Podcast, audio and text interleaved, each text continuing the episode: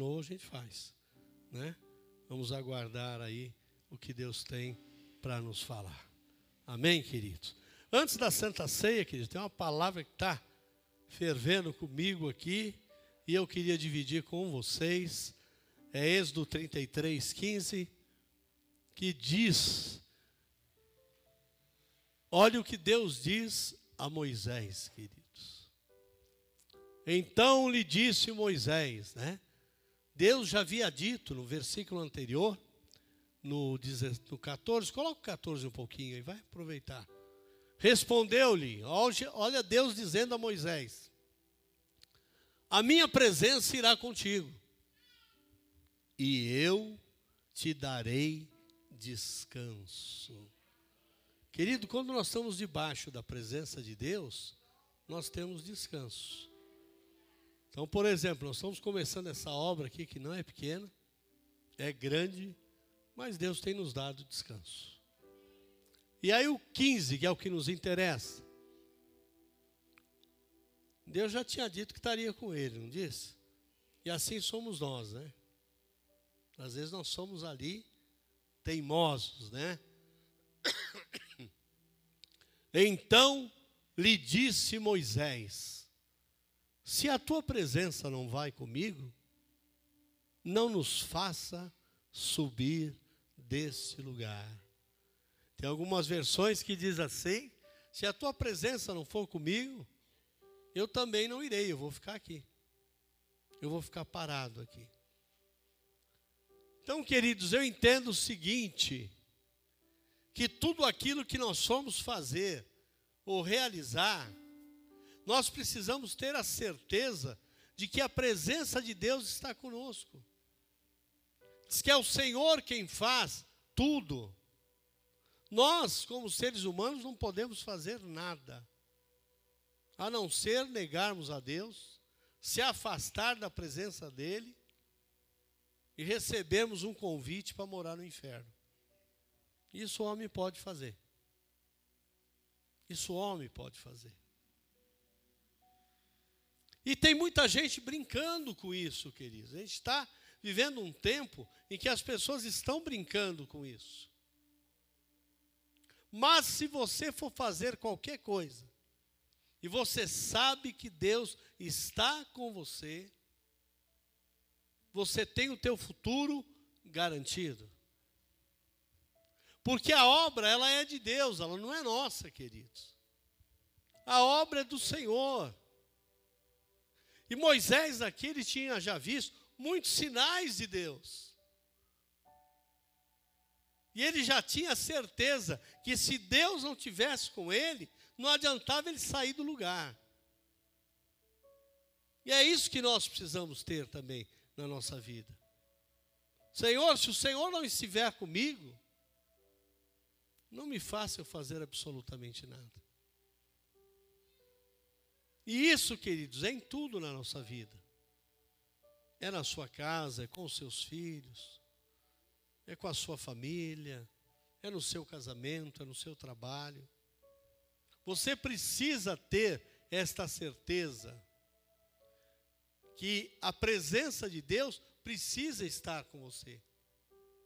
Porque se a presença de Deus não estiver com você, você não vai chegar a lugar algum, querido. E quando nós temos a presença de Deus conosco, nós começamos a viver o milagre de Deus. Nós começamos a viver o sobrenatural do Senhor. Mas nós só vamos ver isso se Deus realmente estiver conosco, queridos. Porque uma coisa tem que ser muito clara: se Deus não estiver com você, quem está então?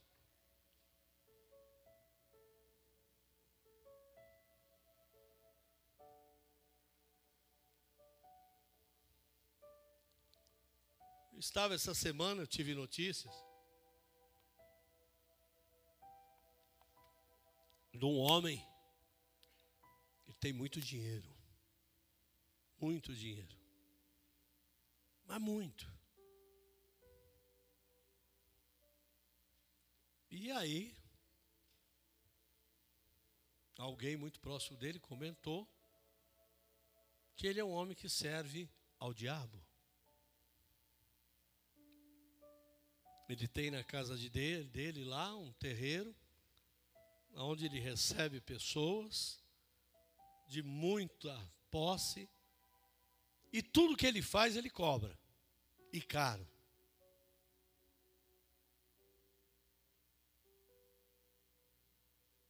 E é uma pessoa infeliz, é uma pessoa sozinho, e com certeza ele não tem Deus do lado dele. Ele optou por outra situação. E eu às vezes costumo dizer que Deus às vezes quer ensinar alguém, castigar alguém, ele coloca muito dinheiro na mão das pessoas. Que as pessoas estão muito preocupadas com isso, com posse, né? Em ter. E ter para quê? O que, que você vai fazer com tudo isso? Que a gente tem, Deus nos emprestou, queridos. Não é nosso. Vai ficar aqui.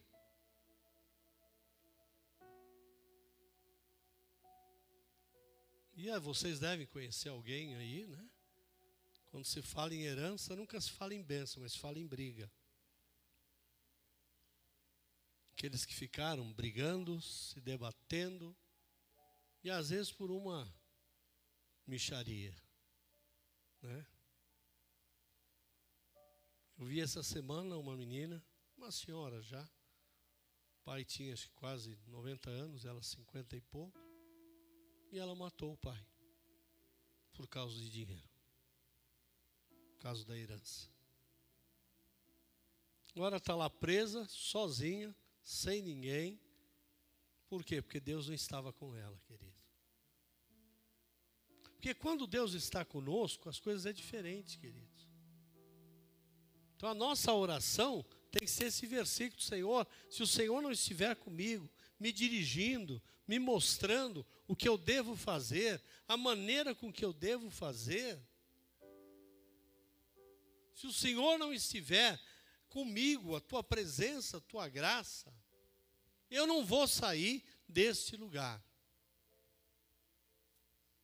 Enquanto o Senhor não me abençoar, eu não te largo, né? Esse foi Jacó, é isso? Que agarrou o anjo e não deixou ele subir. E agarrou mesmo. Falou: Eu não vou largar enquanto você não me abençoar. E a Bíblia diz que o anjo ainda toca na coxa dele. E essa marca ele carregou para o resto da vida. Jamais ele andou como antes. Mas ele falou: não, eu tenho essa oportunidade, eu não vou largar. E a gente está vivendo uma época que, que as pessoas estão largando Jesus assim, por qualquer coisa. As pessoas estão largando.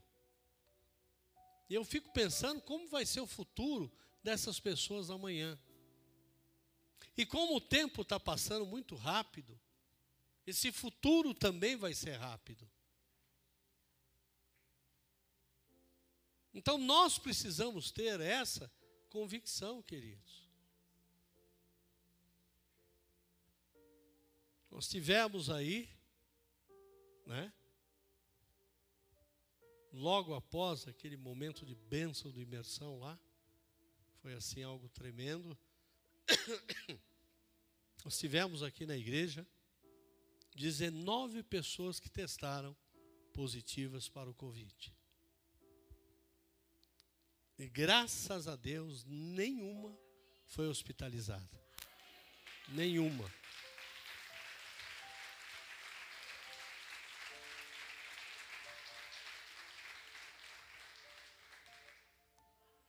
E aí, eu não sou mineiro, mas sou desconfiado e prudente.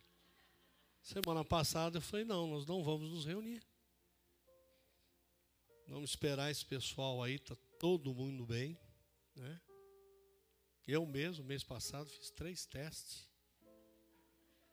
Fiz um, falei: será que deu certo?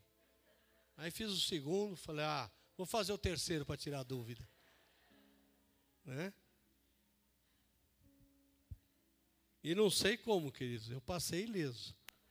Mas eu estava no meio desses 19, eu estava junto com eles lá.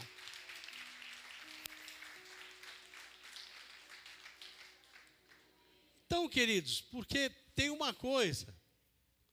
Quando nós fomos para lá, para fazermos um trabalho de intercessão, que é um trabalho assim muito sério, né, muito sério. Falei, Senhor, se o Senhor não for, o que, que eu vou fazer lá? E é isso que a gente tem que ter, vocês entendem? Senhor, se o Senhor não estiver lá na frente, lá, não adianta eu ir.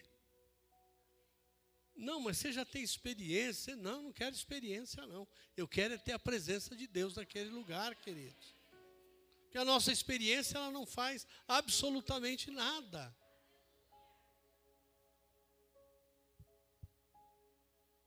Depois fica todo mundo preocupado. Quem será que passou? Quem será que não passou?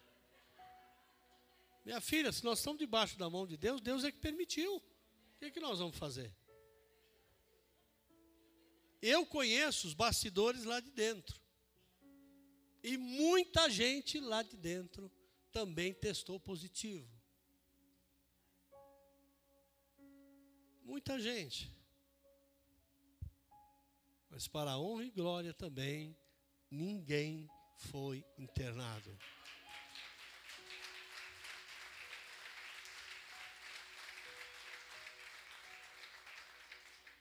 É o Senhor que está ali do nosso lado. O que que muda eu saber quem transmitiu, gente? O que que muda? Absolutamente nada. Absolutamente nada. Né? Agora é evidente que nós é, precisamos continuar fazendo a nossa parte, tomando os cuidados, né? higienização, que eles se sentirem bem de máscara, usem. Eu tenho usado aqui na igreja, principalmente porque é, Deus me presenteou com uma tosse, já está quase 40 dias, né? E aí todo é Covid. Falo, tudo bem, o que, que eu vou fazer? Aí você vai, faz o exame, não dá nada. Aí você encontra outro sambalai pela vida aí, é Covid. Faz o teste. Aí eu fiz. Aí já não aguentava, falei, Senhor, esse dinheiro que eu estou gastando aqui, podia comprar em material lá para a igreja, né? Estava quase sem conto. Aí arrumei um teste de 30 conto. Falei, é nesse que eu vou. Diz que é um brasileiro aí, lá de uma empresa de Minas Gerais. Né? Como é que chama a farmácia ali, Fábio? Farmaconde aqui, antes do, do Public, que agora já está, acho que quase 39, né? Eles começaram a vender bastante, eles. Né? Aí fui lá, falei, eu vou fazer esse aqui, porque eu já estou cansado, né? E lá é interessante, querido, você vê como a gente tem que ser sábio, né? Quando você faz, ficou vermelho, um vermelho só, você está totalmente isento. Só que esse é nacional, né? Então ele fica vermelho e embaixo ele aparece bem fraquinho uma tarjinha preta. Aí eu peguei, fiz. Falei, oh glória a Deus, o vermelho bem aceso lá, falei, não tem nada. Passei para minha filha, ela me deixou desesperado. Não, pai, vê lá, fala logo com a doutora Janete e me dá a resposta, porque eu acho que. E glória a Deus que a gente tem pessoas que nos ajudam. Passei para ela. Ela falou, não, Olivete, fica tranquilo, você está totalmente negativo aí para o Covid, né? Eu acho que o, o, o laboratório não é tão bom assim, então o vermelho ele ficou bem e aparece uma, um negocinho bem assim, quase que você nem percebe. Né? Mas hoje em dia você tira uma foto. Aí você amplia aquilo lá, né? Aí minha filha ficou sossegada. Falei, desse jeito você me mata, meu Deus do céu. Falei, caramba? Mas eu sabia de uma coisa, queridos. Cada exame que eu fiz, eu falava, Senhor, se o Senhor não estiver comigo, não adianta eu fazer esse exame. Eu não estou preocupado em estar ou não estar. Porque quando eu fui detectado em 2020, foi bem na época que estava aquele negócio terrível lá. Eu ia operar, fiz o exame, eles me ligam, você não vai poder operar agora porque você está com Covid. Eu falei, ah, vocês estão brincando. Eu falei, eu não tive uma dor de cabeça, eu não tive absolutamente nada. E Deus foi tão bom que as pessoas que estavam comigo fizeram a quarentena, que foi a minha esposa, o Fagner e a Ana, eles estavam em casa, aí tranquei eles, não deixei sair também. Falei, agora vai ou racha. Ninguém pegou. Então, até a própria a médicos lá, não, mas, falei, não, ninguém pegou. Porque se o Senhor está conosco, queridos, a coisa é diferente. Então, nesse mês 7 agora, nós estamos iniciando, já passaram aí metade do ano, você já percebeu? Já foi embora.